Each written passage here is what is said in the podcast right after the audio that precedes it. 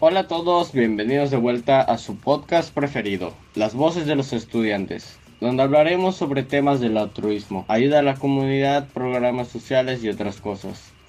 Todo esto desde los ojos de un estudiante de preparatoria.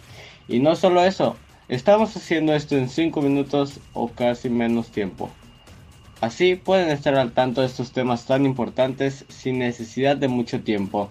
Y sin nada que agregar, comenzamos. Hoy les hablaré acerca de cómo podemos ser empáticos con las personas que padecen el cáncer. La enfermedad se convierte en una barrera para la comunicación, es una presencia constante. Para evitarlo, especialistas ofrecen una serie de consejos de cómo hablar a una persona con cáncer y cuestiones que es preferible evitar.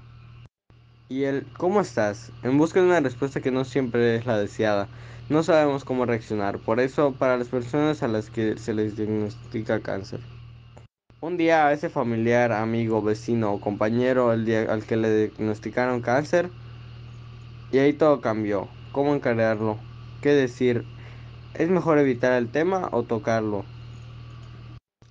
Los psicólogos recomiendan que es importante conocer lo que está sintiendo la persona diagnosticada con cáncer, que se identifique qué pensamientos le están generando y también sobre cómo reacciona la noticia desde el punto de vista psicológico.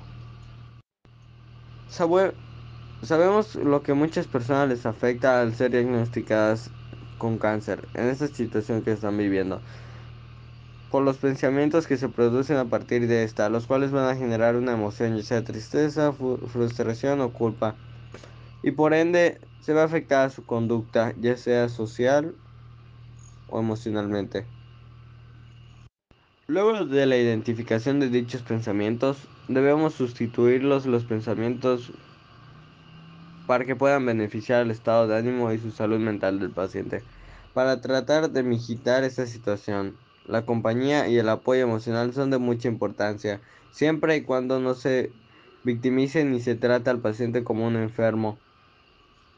La explicación del tratamiento es necesaria, pero sin necesidad de detalles que puedan producir miedo en ellos. Son pequeños y apenas están comprendiendo el ciclo de vida. No podemos aterrorizarlos con todo el proceso que conlleva a una enfermedad como el cáncer. Más que representar el tratamiento como una posibilidad de enfrentar la muerte, debe ser como una oportunidad nueva de vida. Aquí podemos dar unas recomendaciones que dio los psicólogos. Deje que la persona tome iniciativa. Procure sentirse bien durante los silencios en la conversación. Trate de mantener contacto visual. Las miradas, caricias y sonrisas logran, logran vencer la barrera de la enfermedad para el paciente. Procure no dar consejos, es más seguro que hacer preguntas o escuchar. Continúe visitando a la persona con cáncer y motive a otros amigos a hacerlo. Y sobre todo, sea usted mismo. No se haga pasar por otra persona. Y eso fue todo por esta semana. No se olviden de seguir el podcast en Spotify y en Anchor FM. Tampoco se olviden de seguirnos en las redes de Repartiendo un poco de mí en Facebook e Instagram. Yo soy Antonio Cabrera y esto fue Las Voces de los Estudiantes.